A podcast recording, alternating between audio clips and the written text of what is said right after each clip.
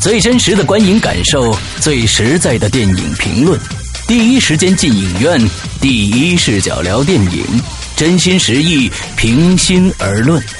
你现在收听到的是《观影风向标》。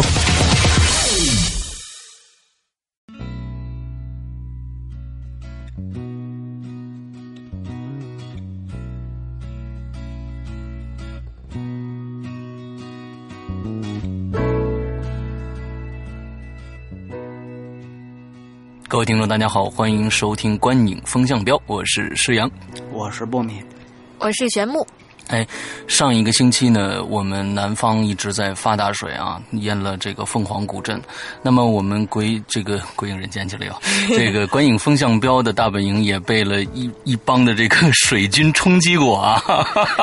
挺好，挺好，挺好，挺好。我觉得这个就是对我们来讲是个好事儿。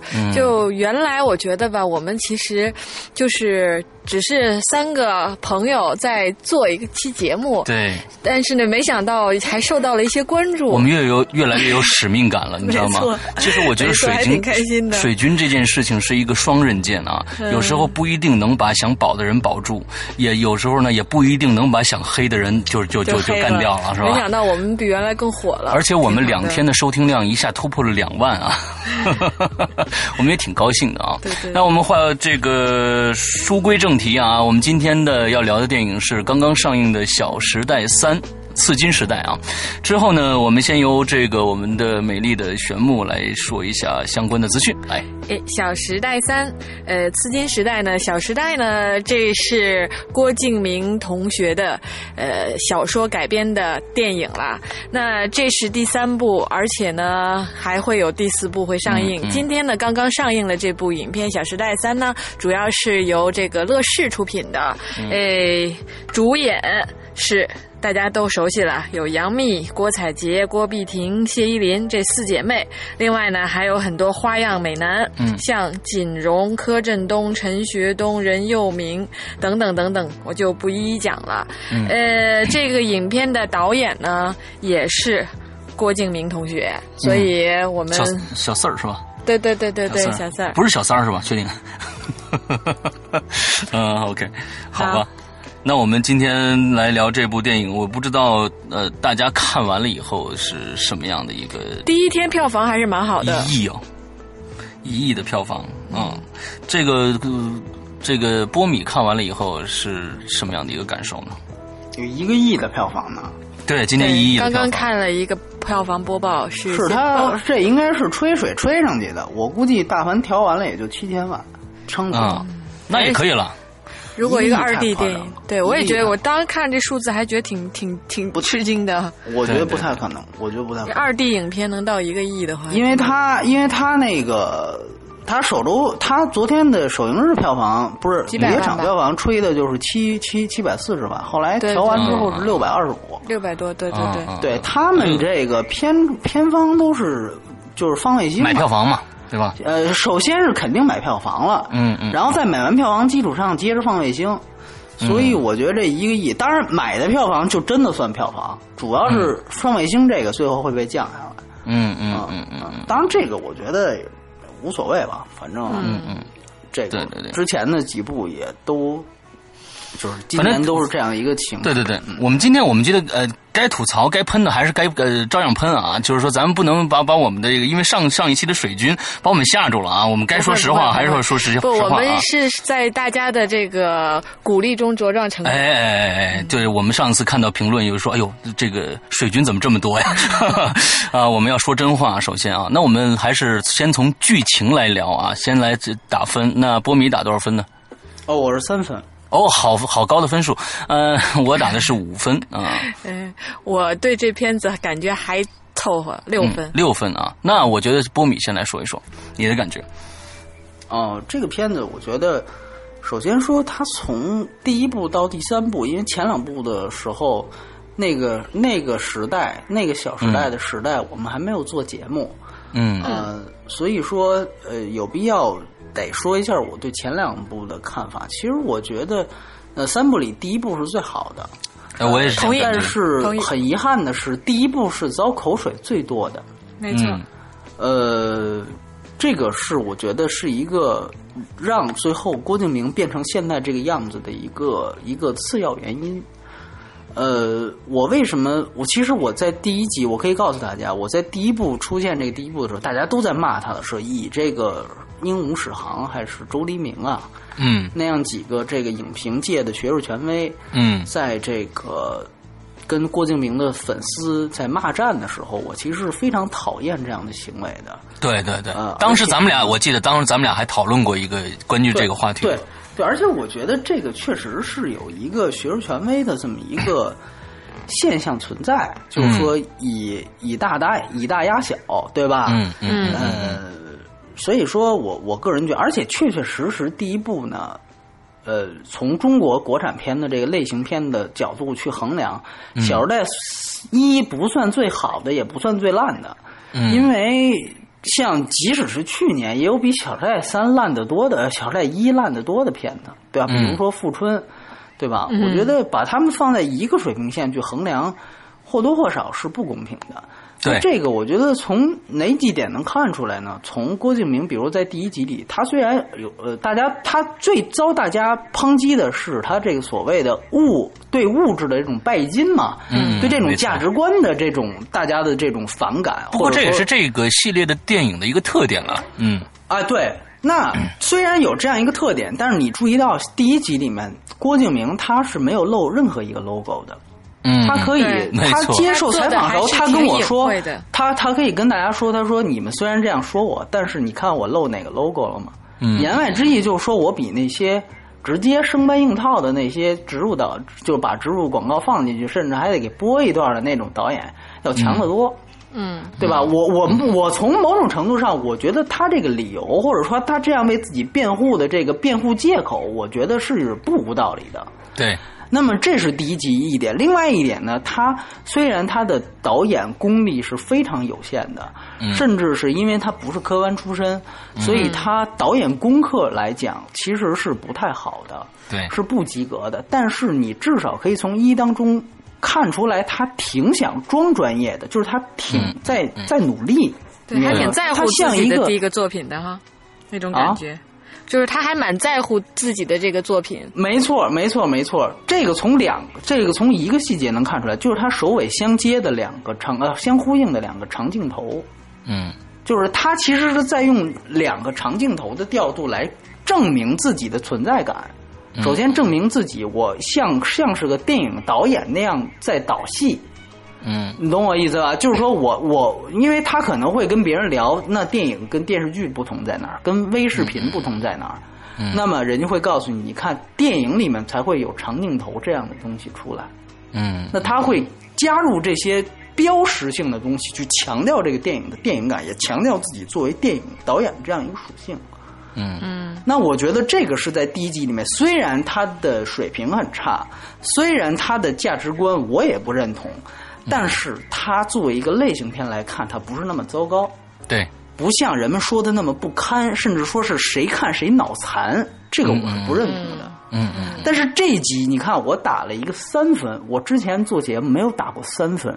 嗯嗯那么就拿刚才这两点来说，到第三集里面，它是呈现了一个死猪不怕开水烫的一个一个结果。首先就是大量的植入广告，对，这次非常的疯狂不。仅仅是啊，不仅仅是露 logo 的问题了，嗯它是比任何人就是像迈克尔贝一样，对就那样的一种也不敢在最后出字幕的时候还有一个动画式的一个一个视频广告对视频对对广告啊对，视频广告对就居然还在后面直接加了几个广告片。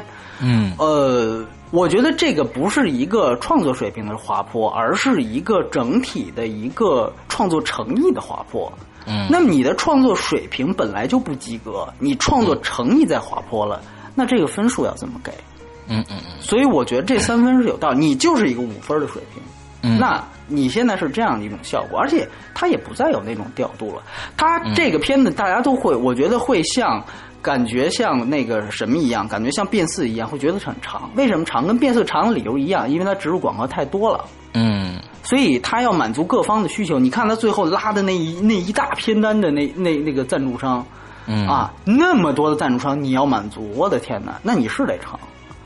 是，所以说，所以说你的水平就是五分，你再这样再做电影，嗯，那我只能再给你一个更低的分数。虽然我仍然不认同什么谁看谁脑残这样的言论，嗯但是从这个价值分数体系来讲，我觉得只有这个分数，我才能对得起我前面那些分数。这跟我在老其他的这个叫分数大师里面说的是一样的。嗯，对对对，哎，我觉得咱们听一下女性观众啊，我觉得女性观众的这个观点是非常重要的。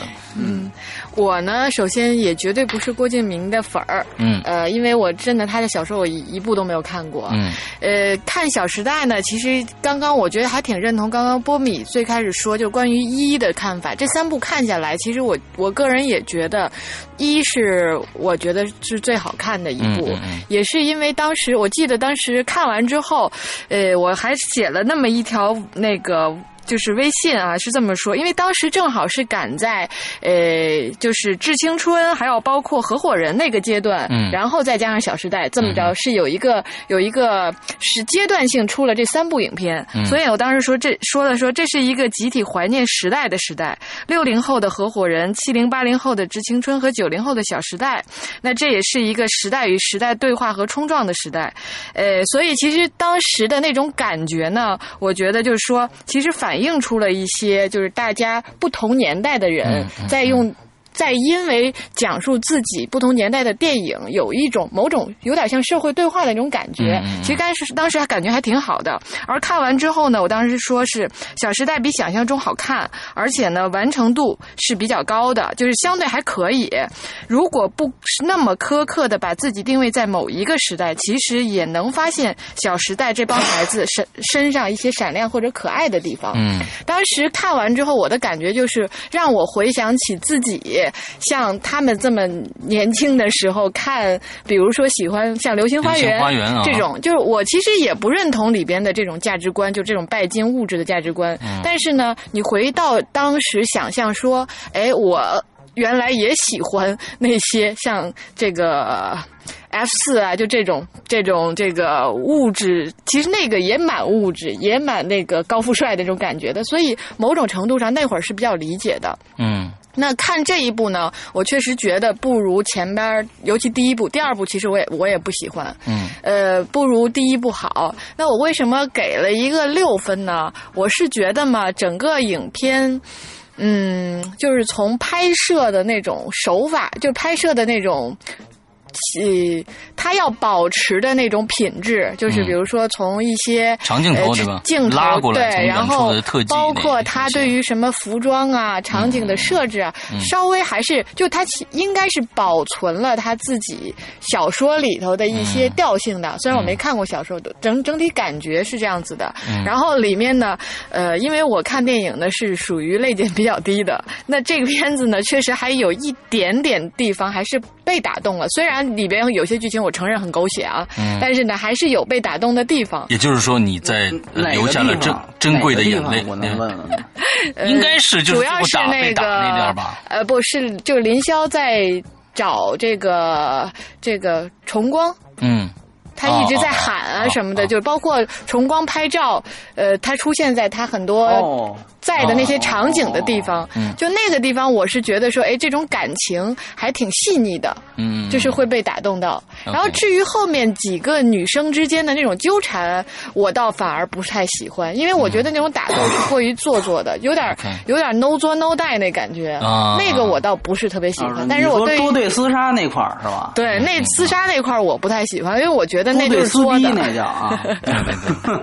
呃，但是就是他他们俩那个情感那个部分，我觉得还是有点小细腻的。OK 那个我是我还是有点感动的。嗯，啊，你是因为这样。对那我打五分的呃原因呢，就是我觉得呃差一点就及格。我觉得就我没有考虑它的商业因素，就跟刚才波米说的是，本来是一个五分的片子，但是最后因为这么狗血的加入了这么多的商业的东西，最后扯到三分。不是商业的东西，你知道吗？它是一个，就是完全已经把这个这个这个电影应该有的所有基本元素抛在一边去兼顾这个商业本身是不是贬义词？嗯嗯嗯嗯，对吧？不是说我是一个唯艺术论者，我觉得商业片都是拍商业片都是傻逼，我我从来不是这么觉得。嗯嗯嗯，这个这个加入植入广告我都可以理解，但是没有这样干的。对对对对嗯嗯嗯我你这是一我特别种死猪不认同，这是一种我特别不认同他最后加上这个对动动态的这个，因为这个加上，其实我我真的有点担心以后会是一个趋势，国产片会很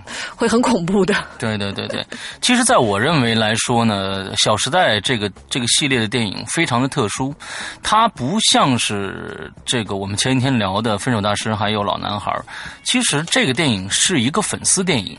啊，就是说，只有粉丝才能看懂很多里面的桥段和设计，还有它的意思。比如说，我们看到今天这个剧情里面，这个，呃，这个这个这个周崇光一下就死了，完之后，那可能书迷们一一直一一看就知道是怎么回事所以呢，今天我看完电影以后，我就给我《鬼影人间》的粉丝，呃，山西的一个，呃，他呢是郭敬明的。这个以前呢算是脑残粉啊，现在已经清醒了那种。呃，青猫啊，我提一下他的名字。之后呢，我跟他微信上聊了一下，我想听听他看完这部电影以后的一些想法。那么他呢给我打了很长的一段话，有各种各样的。那么我们就聊一下他对于剧情上的一些看法，他的想法，我来念一下啊。他说：“这是我们粉丝的啊，粉丝的心声啊。”他说。好的地方啊，咱们先说好的地方，是很多的东西还原度还是很到位的。比如说这个演员的选择、友情的刻画，还有场景的布置，都是曾经我们书迷脑海中的样子。起码，呃，是他说，起码是我，就是他自己脑海中的样子。另外呢，他说不好的就是电影不像书细腻，很多没有交代，容易看不懂。这也是不是这本书的书迷看不懂这部片片子的重最重大的一个原因啊？他说，主要小说里边的情节过于严谨复杂和环环相扣，三本书每部两个小时的电影又达不到什么，又呃又达不到什么都编到剧本里的那种程度，所以这点没办法。所以他，我问他，我又问他了一句，我说：“那郭敬明作为作家和导演，你觉得哪个更好一点？”他说：“啊，那肯定是作家，手到擒来。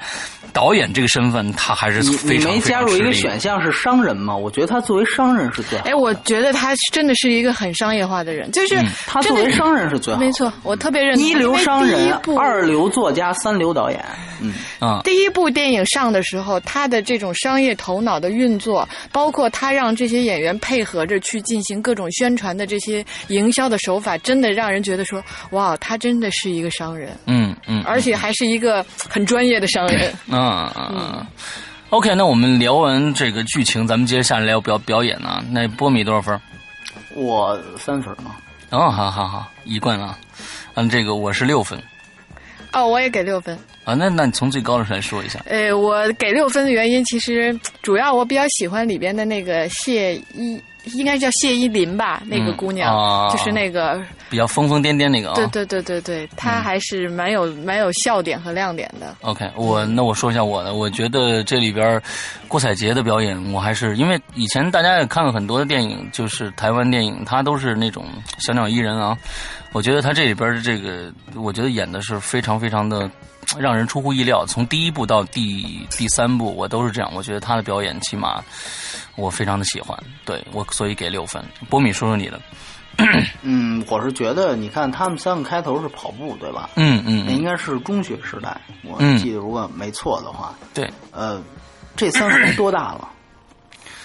这三个人实际年龄多大？应该都是三十三三十加了吧？应该三十三十左右啊。，就是30左右我我是觉得是这样，就是说，除了刘晓庆那样的呃六十多岁还在装二十多岁的这种呃现象级的存在之外，嗯呃，让让三十多岁的演员来演中学生，嗯嗯，因为我没看过《同桌的你》，我不知道那是一种什么样的离间效果。嗯从我这儿看，我觉得它是一种离间效果。那我尤其是我觉得这个戏还特别有特点的运用了很多大特写，尤其是嗯我记得给杨幂的杨幂最后那个对，玩那个，那个，我你是想说他的皱纹吗？对对对对对，就是我也有同感。嗯，我既然我相信，即便是喜欢这个片子的人，也会看到那一幕的时候，也会说一句：“杨幂老了。”嗯，我是觉得几个女人，就几个女演员都已经很大了。呃，按照三枪里的话，就是你们已经立秋了，那个就不要再装嫩了。对，所以说整个这个表演的路数就就。他就不，他就不是在表演。他本身这个东西，你能你能考虑到他们居然在中学时代，你不去找几个中学的演员，我觉得也没有什么问题啊，对吧？然后你过渡到大人时代，你再让这几个演员再再就就演现代戏，就现代戏就完了，对吧？你张国荣你再牛逼，你也没《霸王别姬》小孩也让张国荣演，对吧？那不像话，对不对？所以说。所以说，我觉得这个东西都是不加思考，就是就是生硬来。包括开场的这个跑步戏，我觉得你开场如果放一段什么还稍微缓和一点戏，你不至于让观众。我觉得，反正尤其是我这样的观众，我不是你的粉丝，我开场就看这样的戏，我直接这个这个电影就是你像你像像像电影节评委是看前十分钟，如果是这样起身就走了，后面不用看了。嗯，就是你这已经被判死刑了，你就是你你你怎么能拍出这样的戏呢？对吧？所以我觉得这个跟演员本身的关系也也不大，我觉得倒是啊。嗯嗯。所以说，所以说，就压根儿这个演员就就这个年龄段跟这个剧情就没有选对。所以说，我觉得没有什么可说。另外，他这个戏，我觉得，呃，从从一个整整体来讲，三集都是一个过家家。如果咱们形容的话，嗯，把所有的商商战、商业的战争啊、商业的这些纠纷啊，全部给他过家家化。嗯，他最终这些过家家之后，当然你可以说好听的，这叫一个乌托邦啊，一个比较低没错低龄低龄的乌托邦啊。所以说这个东西。在这样的一个乌托邦的这样的一个一个语境下，你去看他们，或许你能看出点价值。但只要你不接受他的这个设定，一切都是没有意义的。对，你会觉得一切都非常可笑。嗯，对对，这个我认同。其实这这个电影特别，就是它其实特别像就电视剧的感觉。嗯。然后呢，是那种，就我觉得啊，就呃，郭敬明的这个《小时代》，其实拍成电视剧可能会更好看啊。对，会拍成电视剧了呀，他现在更那个啊，更好看一点。电影就会太，就是你你要不没看过小说的话，其实很多东西是会觉得很突兀的。嗯嗯嗯嗯。反正我我是我是觉得，就是说这个还终归我们是一个永恒的话题，就是说他不是书迷看不懂这个片子，是不是就就就就得适当的这高抬贵手？我觉得不是这个理由。你如果只是给你的粉丝看的话，那你不应该做大规模放映。嗯嗯嗯嗯，对吧？那我觉得你应该是另外一套，比如说你你不是书迷嘛？你应该加在你的那个，他是不是有一本最小说是吧？你就加在最小说里边印每印一张一人一张 DVD，你就你就那样发，你这是最对书迷的。那你为什么要在全国院线投放？对吧？对你这不你就你就不能只给你的粉丝看，你就得兼顾别人。对，所以所以而且我觉得，如果你他要真那样发的话，也不会加这么多植入广告，人家广告商就就就不投。没错。所以他这个你里外说不通，你知道吗？对对对对。那我们还是念一下粉丝心中这电影什么样子啊？嗯其实，在粉丝里面，他会说，他说，呃，我这个青猫他说，其余的啊，就是说杨幂，他们说一开始演员我们就定这个演员就很受不了，但是呢，看完第一部他的表演，我们接受了。除了旁白这个，他这个杨幂这个非常有特色的嗓音以外啊，他说，然后是第二部，我们就觉得他应该就是林霄。到了第三部，甚至感觉没了杨幂都不成，这是哎粉丝的心中的对演员的一个肯定啊。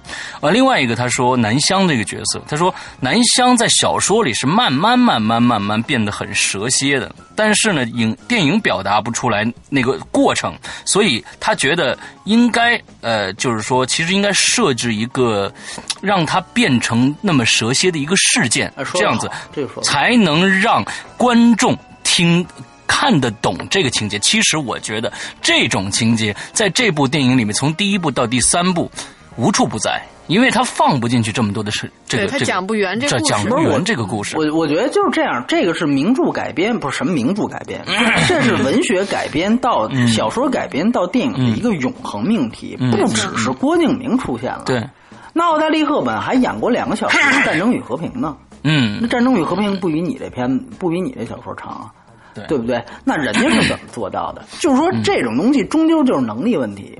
对吧？对嗯所以我觉得也也不是说完全不，但是这个这个你提到的这个网友他说的这个关于蛇蝎美女这个设定啊，就应该有这样一个情节，我觉得这个提的是非常好的。对，你说南湘这里面的戏戏份也不少，对吧？嗯嗯嗯你把这种戏份的时间腾出来，你就放，比如说你，他这里面是四个人，是你三分钟，我三分钟，你然后他在三分、A B C D 轮轮换这样。你换一种模式，你就把集中，比如说，我就展示他十五分钟时间，我集中展示他一个事情，体现出他的蛇蝎，这个人物的性格就建立了。嗯嗯，对，这而且个是从剧本阶段是可以完成的。你在两个小时，我不可能把小说所有细节放进来，但是我我把我这个人物想表达的这个点放进来，这是可以的。嗯嗯，就是它不是一个一白遮百丑的一个理由，所以我个人觉得这是他的，就是我就这么拍，我也能卖个五亿八亿的，所以我我不必要去精雕精雕细琢，你明白吗？它是完全是可以做，但是而且开场特别像 MV 对对对啊，对它，而且我觉得 就这个片子三啊三，它其实所有的东西，所有套路一二都有过，他在抄袭他一二的东西，你不觉得吗？嗯包括最后的这个捉对厮杀。就这个，大家是网上网上说的这叫撕逼大战，所以我也不知道这词儿，现在我也不知道什么叫准确的意思啊，就是就是就说就就说这一段戏，其实他哪一部没有啊？你看那个《小时代二》，我不知道大家记不记得，就在那个酒会里吧，就在一个特别金碧辉煌的一个餐厅里边，一个长桌子上吃饭，吃着吃着饭，是几个人就互相骂起来，也是那种互相揭短对，也是互相递，然后就往头上倒酒什么的，然后就开始打，就是那种小女生跟小男生那种其。实这这个场景是，就是他这每一部里三部边每一部必须出现，第四部更有啊，对第四部，你看他最后那个预告片啊，你发现还有对对，对然后完了，这个事你别看打的都快死了啊，这人都快出马上就人命好了又。对，最后哎出一什么事儿，咔，四个人马上就好了。就你这个套路，第一部看 OK，我试图以小小妞电影来理解你。第二部我哈，我说你这个续集吧，是不是套路重复？你第三、第四部还这样，嗯，我觉得。呃，就是说，好莱坞也是我们说也是套路重复，但它不是简单的复制，不是这个 copy，、不是这 Ctrl C 加 Ctrl V，它这是 Ctrl C 加 Ctrl V。台词我觉得都熟，就跟第二部比都是、都都差差不多，所以说它有点太相近了。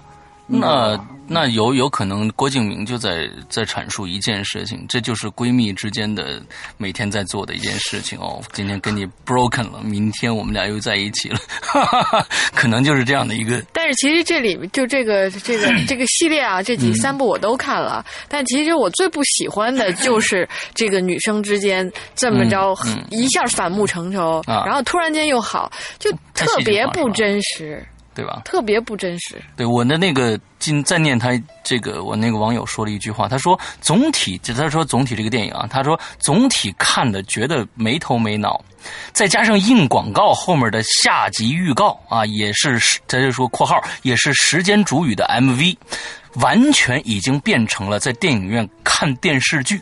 之后呢，他说呃还有一个特别的这个一句话说，买了电影。他说买了电影票，看了一个有下集预告的 MV。我觉得这句话说的非常有意思啊。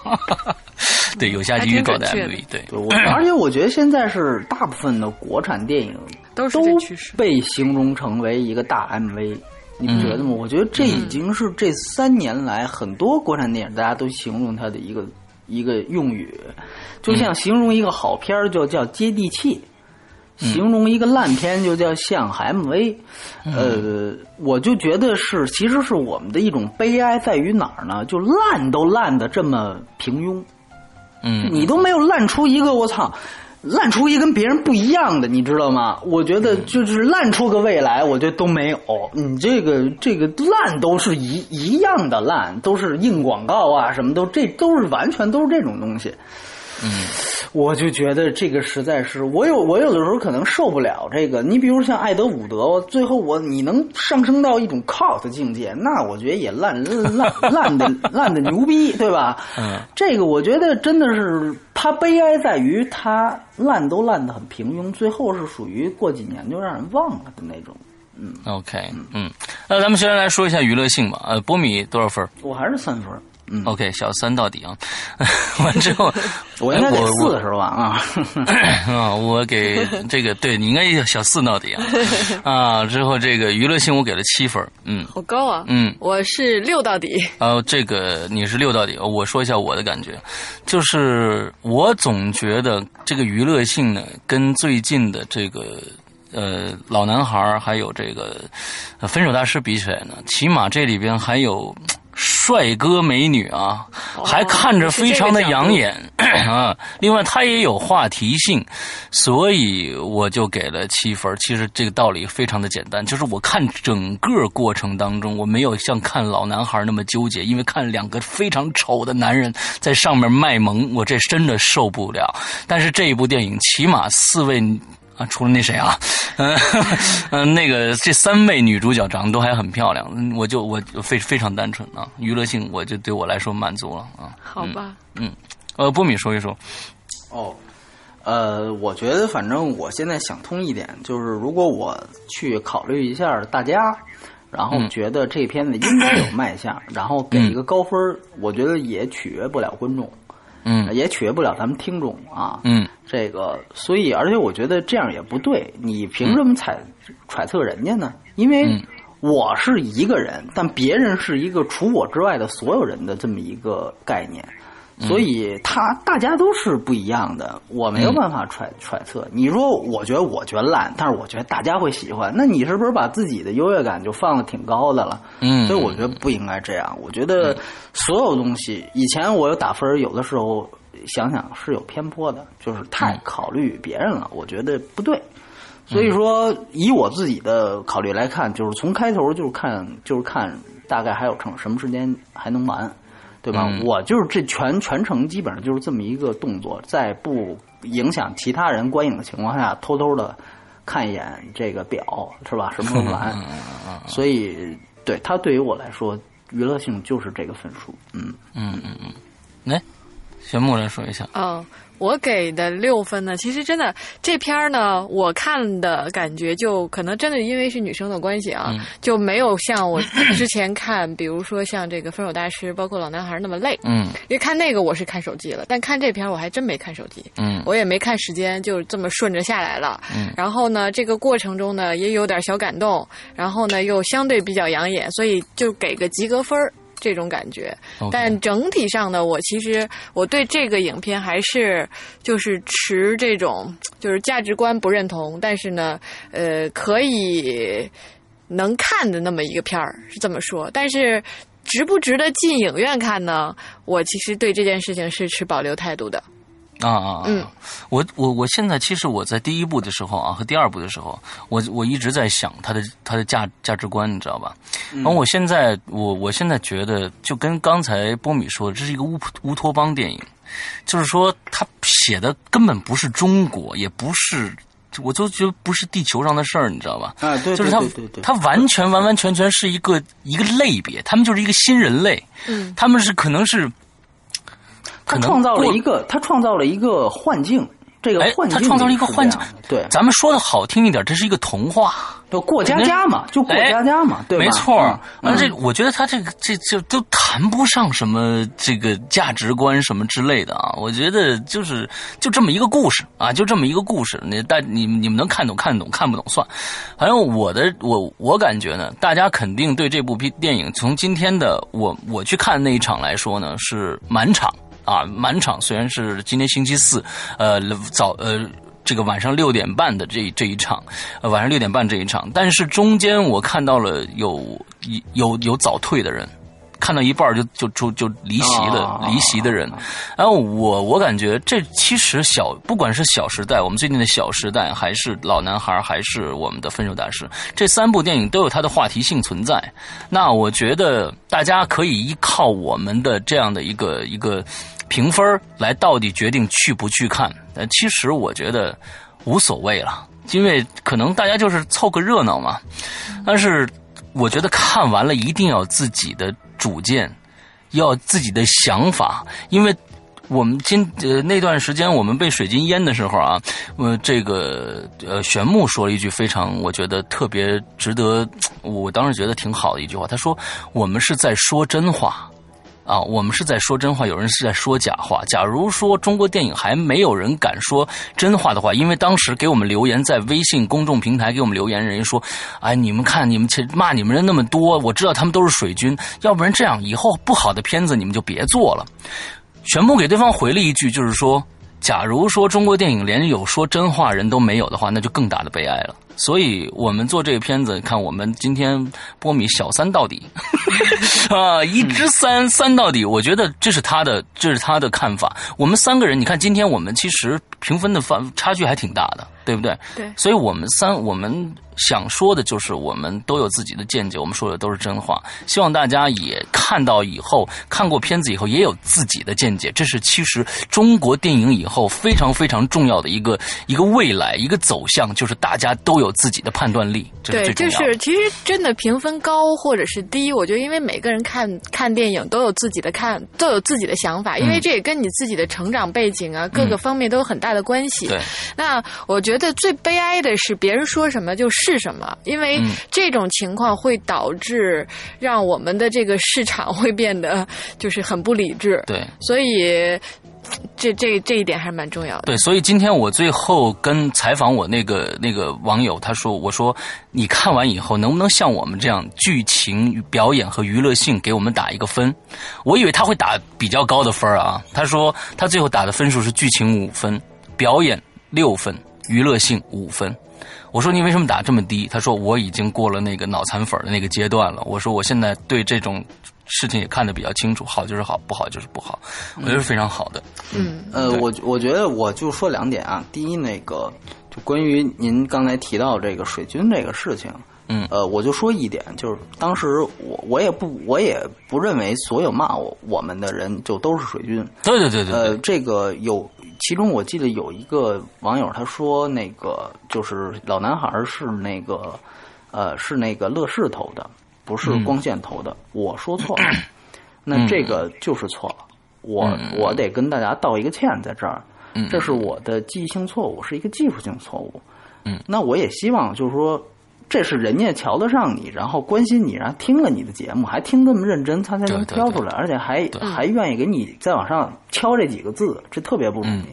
嗯嗯所以我觉得这挺好的。然后呢，然后那个这是我的问题。所以说，如果以后真的有这样的网友，我觉得这这这是太难得的一件事情，就是非常好能能能纠正到你。你看，就像好像我记得原来好像还有雪国列车的时候，雪多利列车我里面老把那个约头儿扮翰赫扮演者特给继承说演邓布利多的、那个，邓布利多了，对，这是这这也是一个技术性的错误，对吧？没错没错。这些东西我觉得这都没问题，而且这就是错了，错了就是错了，这就像一加一不等于三一样，它就是错了。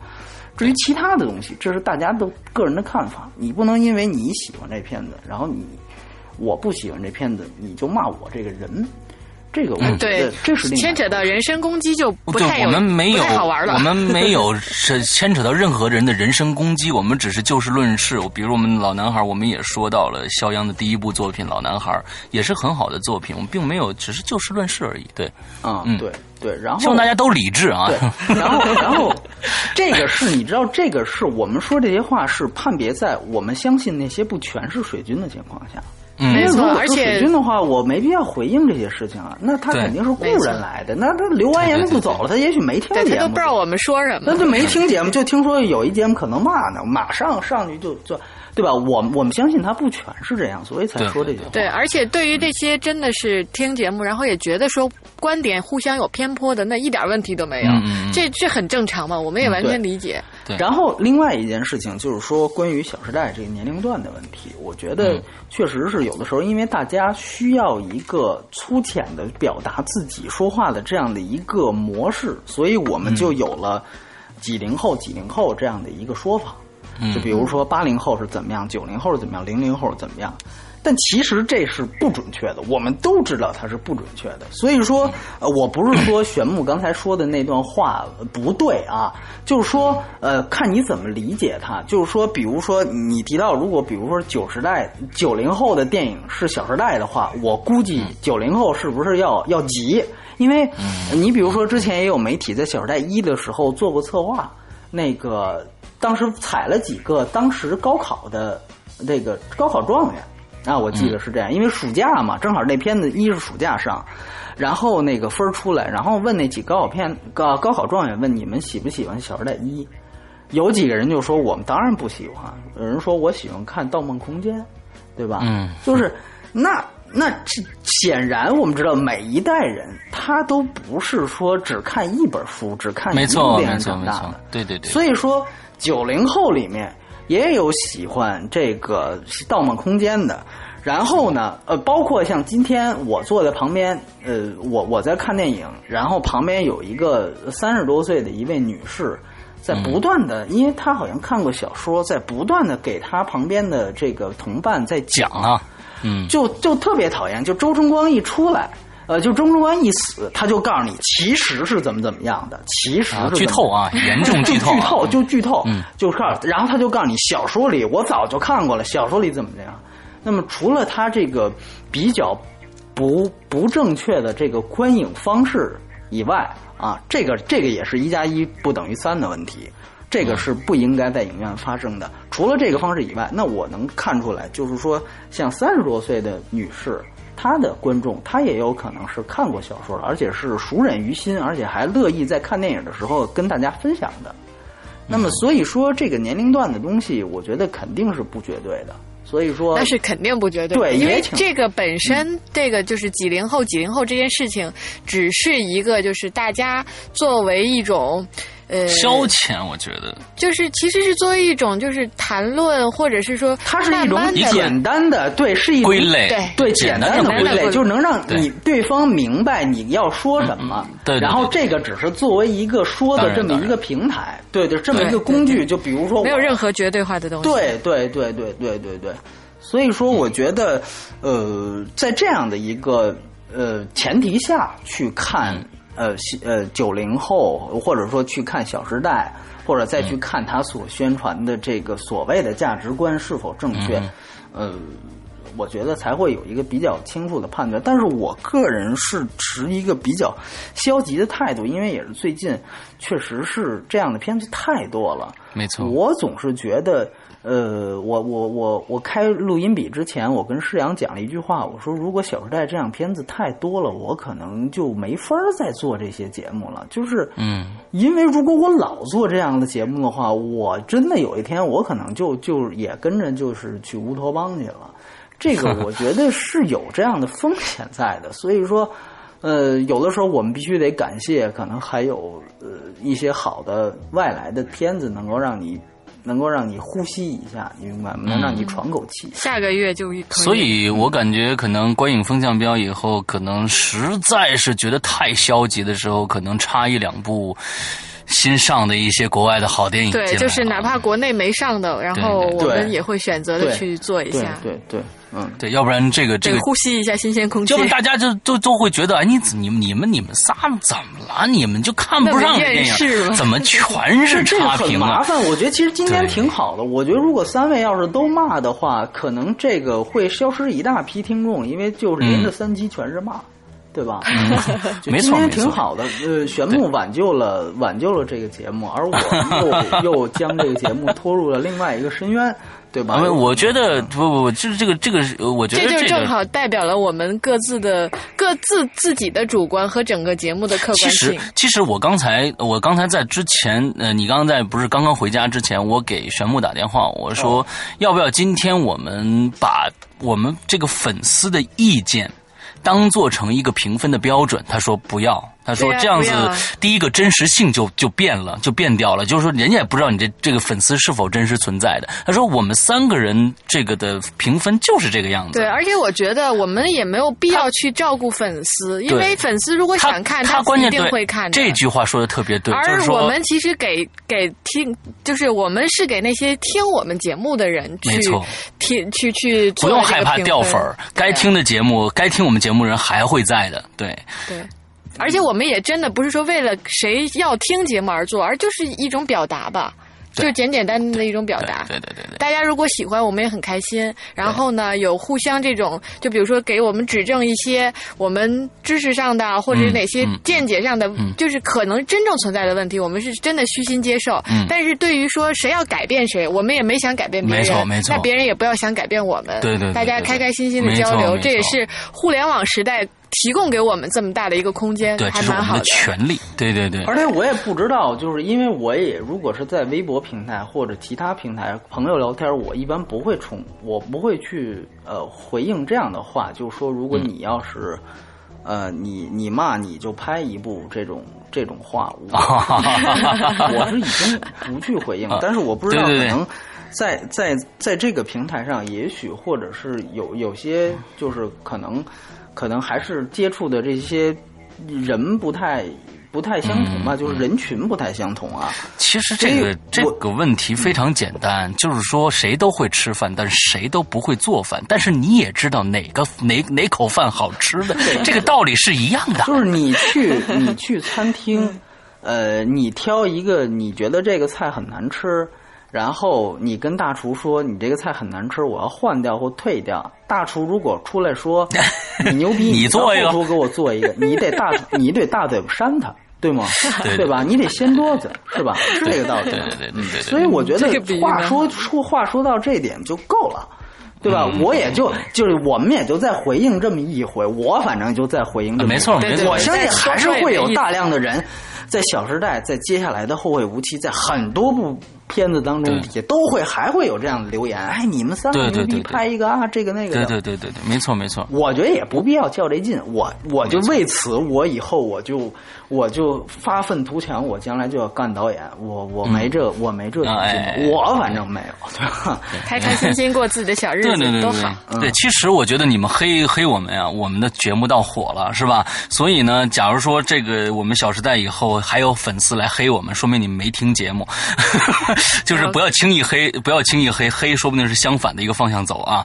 所以今天咱们不说这么多了啊，那我们再说一下。呃综合评分，啊综合评分是五分综合评分是五分。对对对，来那个玄木来说一下微信公众平台的事儿。对，那个我也这这里呢，上期节目其实我们忘记讲这个微信公众嗯平台，是这次呢再强调一下，我们呢已经开通了呃我们的微信公众平台，然后呢大家可以搜索“观影风向标”，然后对我们进行关注，对，对是订阅号码的“观影风向标”，对我们进行关注，然后呢也希望大家在这个公众平台中呢跟我们进行互动，嗯我们呢也会尽量的去给大家进行一些回复，嗯然后多一些沟通和交流的机会。嗯嗯，好，好，好，那我们今天到这儿结束，我们的节目越来越做的时间长了，又小小五十分钟了。那今天的节目到这儿结束，明天我们会有这个京城八十一号的这个影评，希望大家呃期待一下。嗯，那好，今天的节目到这儿结束，拜拜。哎，拜拜，嗯。拜拜。